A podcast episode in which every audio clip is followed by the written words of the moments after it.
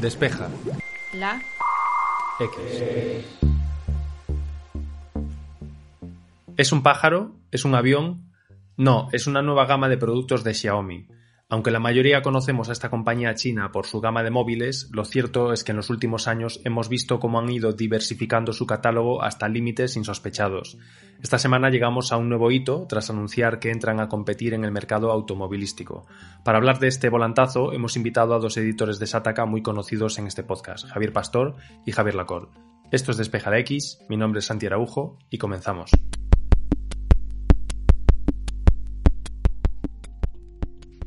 El anuncio de su incursión en el mercado de los automóviles llega en un momento en el que la compañía ha consolidado su crecimiento con cifras cada vez mejores. Xiaomi a nadie se le escapa, y al lector de Sataka o al oyente de Despeja la X menos todavía, a nadie se le escapa que es uno de los grandes nombres propios de la tecnología de los últimos años en mayúsculas. Hace unos años eran esos móviles chinos, un poco así así, baratos, que bueno, ahí están. Y hoy son los que han puesto patas arriba a la industria de la telefonía móvil y ya nadie se toma a risa Xiaomi, sino todo lo contrario. Vamos a ver algunas cifras de su negocio de la presencia de Xiaomi en la industria móvil. En 2013 vendían 19 millones de teléfonos móviles al año, en 2016 de 19 ya pasaron a 42 y en 2020, este último año, cerraron ese año con 146 millones de teléfonos vendidos. En todo 2020 se vendieron casi 1.300, 1.400 millones de móviles en todo el mundo, así que eso significa que Xiaomi vende ya más de uno de cada 10 teléfonos móviles en el mundo, ¿no? Tiene sobre un 11% más o menos de cuota de mercado mundial que puede parecernos quizás incluso poco, sobre todo aquí en España, viendo la presencia de Xiaomi en nuestro entorno, viendo que aquí en España eh, ha triunfado la bestia, pero no olvidemos que hay mercados en los que o no tiene ese nivel de penetración o ni siquiera opera como puede ser Estados Unidos, pero en cambio en otros, pues eso, no solo opera, sino que es líder de mercado, quizás no de forma constante, pero en algunos trimestres sí que lo consigue. De hecho, el verano pasado, en 2020, Xiaomi anunció que era líder de mercado en un grupo de seis países, si no recuerdo mal, entre los cuales estaba España. Y ahí está, pues eso, en algunos trimestres como fabricante que más teléfonos vende. De ahí vamos a otro dato. ¿A qué precio vende Xiaomi sus teléfonos? La Xiaomi de 2020-2021 ya no es la Xiaomi de 2014. Xiaomi ya tiene teléfonos de 100, de 200, pero también de 500, de 1000 euros. Tiene una variedad muy grande. Pero, ¿cuáles dominan y a qué nivel sus ventas? Xiaomi hace unos, unos días, creo que hace una semana justo, creo que fue, anunció su resultado del año 2020. Ahí confirmó esos 146 millones de teléfonos vendidos e indicó que la venta de esos teléfonos supuso 52.200 millones de yuanes, que son unos 23.200 millones de dólares más o menos. Sé que esto puede costar un poco de digerir tanta cifra en formato podcast, pero resumiendo un poco, 146 millones de móviles vendidos, 23.200 millones de dólares ingresados por ellos. Pues muy sencillo, de media Xiaomi vendió cada móvil por 158 dólares, es decir, unos 130 euros. Xiaomi ha estirado hacia arriba mucho sus precios, como explicó mi compañero Antonio Sabán en un fantástico análisis que publicó en Sataka, sobre todo eh, al trasladar esos precios de yuanes a euros para la venta en España, y ha lanzado móviles de gamas, pues eso, cada vez superiores y todo esto, pero el grueso de sus ventas, la gran mayoría de los teléfonos que sigue vendiendo, siguen siendo los de menos de 200 euros o menos de 200 dólares. Eso también hay que ponerlo en contexto. ¿En qué otros países es líder Xiaomi? En India, en Ucrania, en Bielorrusia, países que tampoco tienen un poder adquisitivo muy alto. En China también venden mucho, pero al final el promedio es ese. Y por supuesto, cada móvil que vende Xiaomi es un móvil menos que venden sobre todo Huawei, Samsung u Oppo, sus grandes rivales. Que de hecho, de los grandes fabricantes de, de telefonía móvil, Xiaomi y Apple fueron los únicos que crecieron en 2020, el año de la pandemia. Samsung se dejó un 15% de un año a otro en móviles vendidos, que es mucho. Huawei casi un 25%, un año en el que pagó muy caro lo de los servicios de Google y el bloqueo comercial de Estados Unidos. E incluso Oppo, que venía con muy buena inercia, perdió un 6% de ventas interanuales. Apple ganó un 3% y Xiaomi casi un 16%. Xiaomi no solo no notó el retroceso de toda la industria, que por primera vez vendió menos smartphones de un año para otro, sino que creció más que el resto. Su estrategia nos puede gustar más o menos, sus productos nos pueden gustar más o menos, pero creo que mal, mal, lo que se dice mal no les ha ido en absoluto y gracias a esos buenos resultados están pudiendo ir cada vez más allá, tanto en la telefonía móvil como en otros segmentos, en otras líneas de producto. El catálogo de productos de Xiaomi es tan extenso que Javier Pastor necesita rapear para enumerar las diferentes familias de productos y que este episodio no se haga eterno. En Shataka usamos Slack, probablemente muchos lectores lo sabréis, y casi a diario hay una broma recurrente que todos comentamos allí en plan, eh, hoy hay nuevo móvil de Xiaomi, ¿no? Nos preguntamos por qué, porque realmente, aunque sea una exageración, el ritmo de lanzamientos de móviles de esta empresa es absolutamente frenético.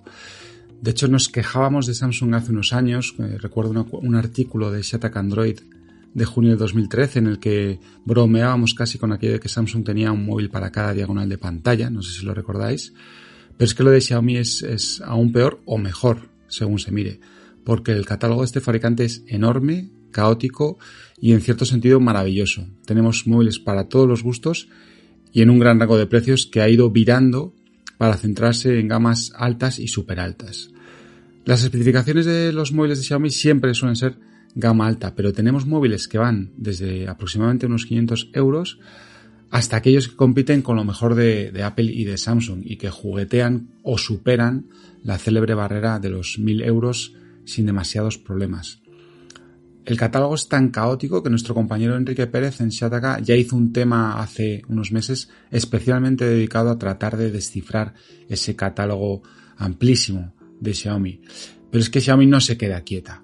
Lo demuestra esta, en estos días el lanzamiento de los Mi 11 en todas sus variantes, a los que se ha sumado ese espectacular Mi Mix Fold, que es el nuevo, el esperado teléfono plegable que recuerda mucho al Galaxy Fold y que ofrece de nuevo prestaciones enviables y un precio bastante más competitivo que el de su rival de Samsung.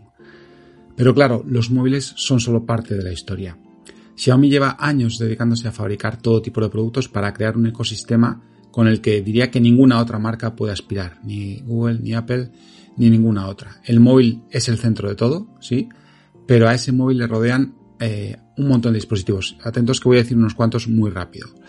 Están televisores, robots aspiradores, bombillas, altavoces inteligentes, purificadores de aire, proyectores, auriculares, patinetes, cámaras de seguridad, sensores, ratones, teclados portátiles, relojes inteligentes, pulseras cuantificadoras, routers, básculas inteligentes, baterías externas o dongles HDMI. Eso solo en tecnología, porque Xiaomi también se ha lanzado a fabricar cosas absolutamente peregrinas para una empresa de tecnología, como, y de nuevo voy rápido, zapatillas de deporte, bufandas, sartenes, arroceras, tappers, maquinillas de afeitar, secadores, dispensadores de jabón, cepillos de dientes eléctricos, uy, yo tengo uno, destornilladores, ventiladores, juguetes antiestrés, paraguas o bolis, que también tengo uno. Es un no parar. Xiaomi parece querer no renunciar a ningún tipo de producto. Y aunque ciertamente los móviles son claros protagonistas, la firma tiene claro que no quiere meter todos los huevos en una misma cesta. Diversificar es crucial. Como veremos más adelante, se ha animado con un segmento que desde luego es un verdadero cestón. Y la pregunta, claro, es si no acabaremos asistiendo a un futuro en el que se haga cierto el famoso dicho de quien mucho abarca, poco aprieta. De momento no parecen tener problema en abarcarlo todo y en apretar un montón. Veremos a ver si pueden mantener ese ritmo a largo plazo. Además de una expansión alucinante, Xiaomi es un caso digno de análisis en cuanto a evolución. Toda esta evolución, todo lo que comentaba antes, lo que decía Javier Pastor sobre este mega lanzamiento y, este gran ecosistema que han conseguido, indica una evolución, un crecimiento, pero creo que también un cambio de mentalidad interna hacia lo que es la propia marca y sus aspiraciones.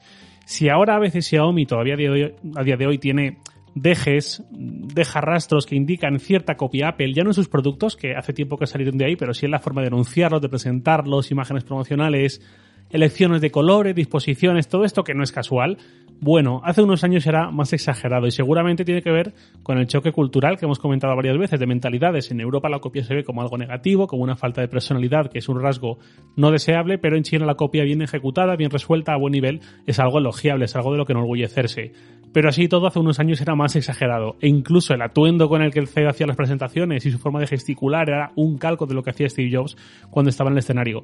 Ese cambio, esa forma de deshacerse de cierto legado y evolucionar, para mí es sintomático.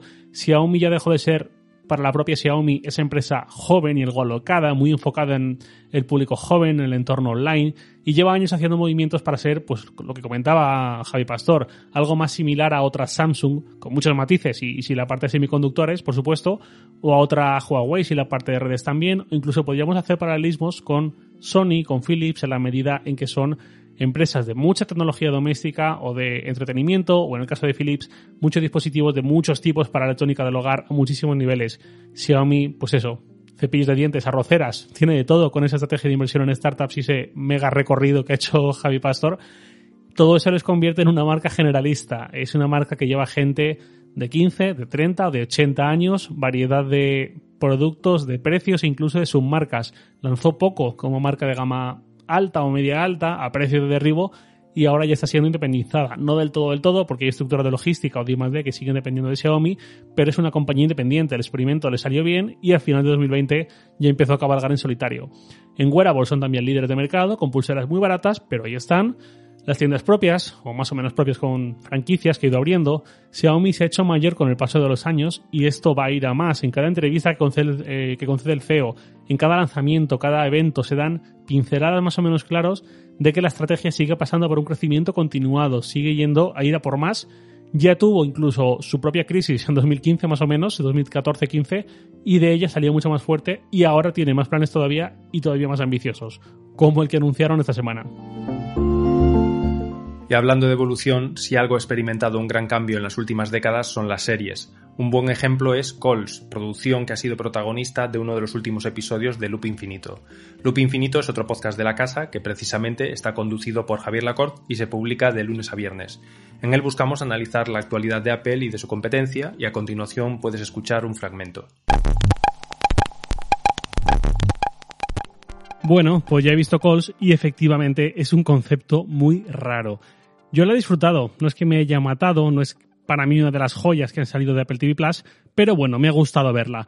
Eso sí, para ver esta serie y disfrutarla hace falta tener una cierta paciencia y aceptar el formato sobre todo. No sé si la palabra adecuada es predisposición, o quizás más bien es entender si este formato te encaja o no y asumir que eso será inherente a la valoración que puede hacer cada uno. Y llegamos al leitmotiv de este podcast. La apuesta por el mercado de la automoción marca un antes y un después en la historia de la compañía. A día de hoy hay muchísimas más incógnitas que respuestas en este aspecto.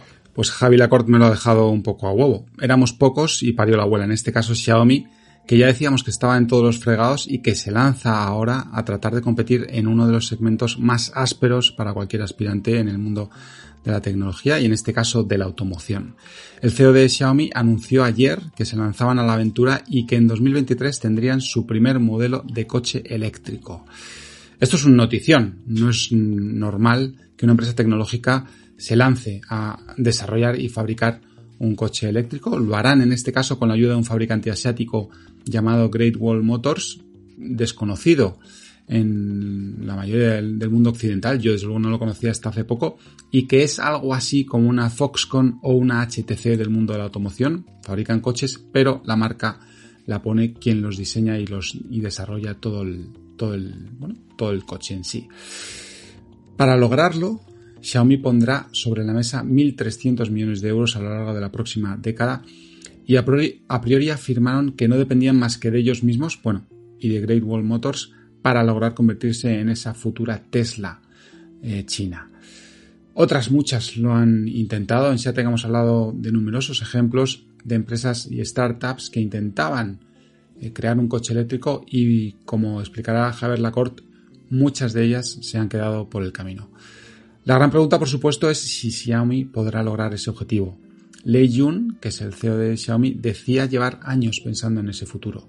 Estuvo ayer bastante introspectivo en la presentación, eh, algo poco usual en presentaciones de producto de grandes tecnológicas. Habló mucho de sus inicios, de cómo empezó siendo un sencillo, desarrollador software, luego acabó convirtiéndose en CEO de aquella empresa para la que trabajaba, habló de cómo la vendió con dolor de su corazón y de cómo aquello fue una lección para fundar Xiaomi.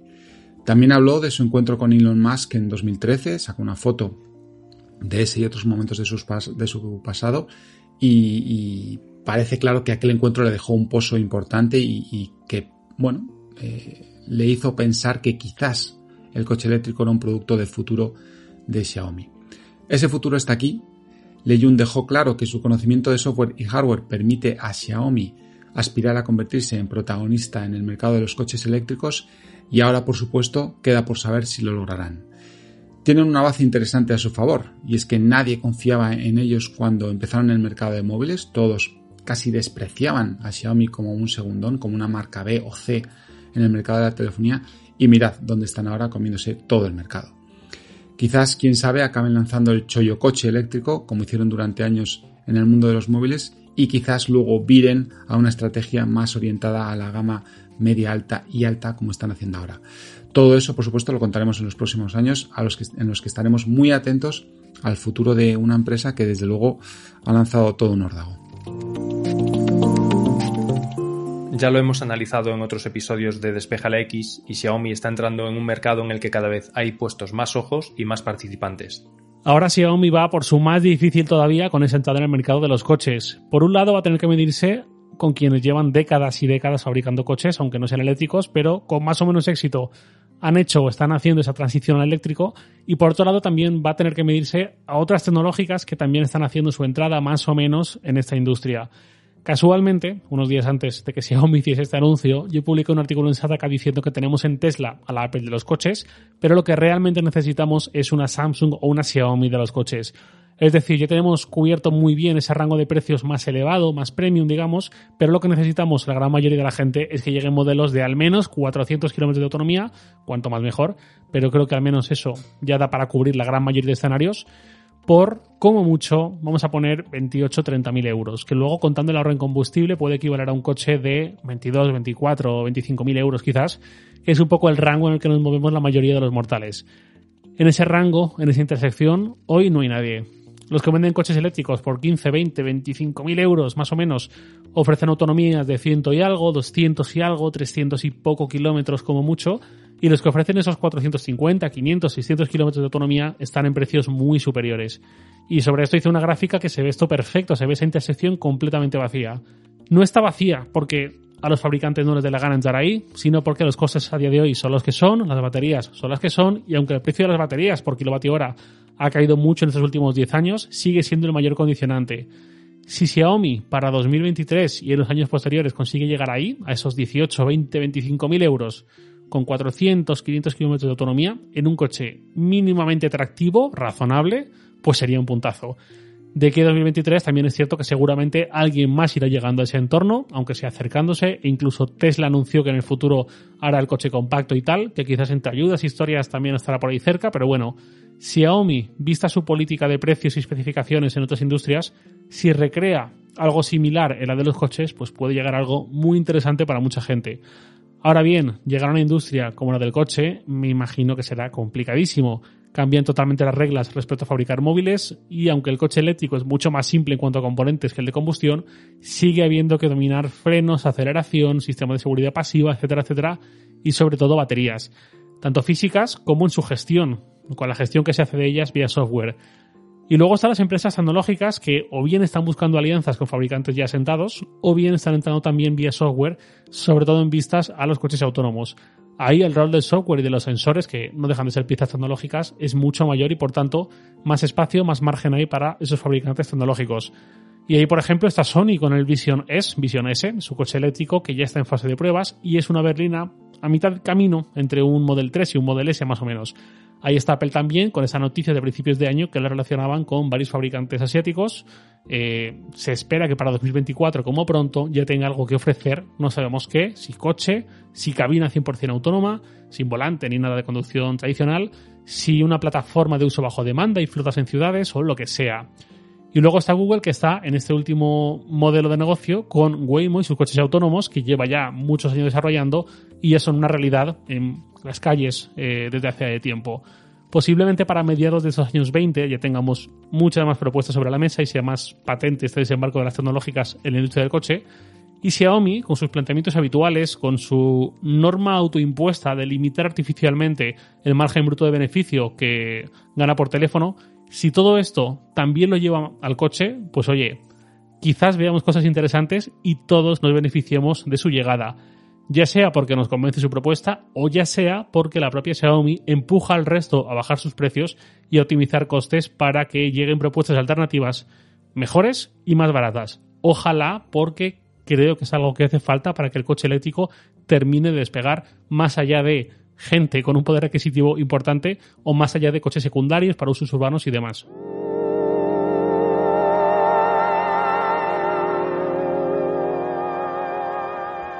A este paso no me extrañaría que llegue un día en el que Xiaomi lance su propia plataforma de podcast que podrías escuchar en su coche, que podrías conducir con zapatillas de deporte de... Bueno, mejor lo dejo aquí, que podría acabar en un bucle Xiaomico. Gracias a todas las personas que nos escucháis semana a semana y nos dejáis comentarios en iBox, iTunes o en las redes sociales, ya que estamos muy atentos a todos ellos. El jueves que viene regresaremos con un nuevo tema y nuevos invitados y hasta entonces os deseamos que paséis una feliz semana.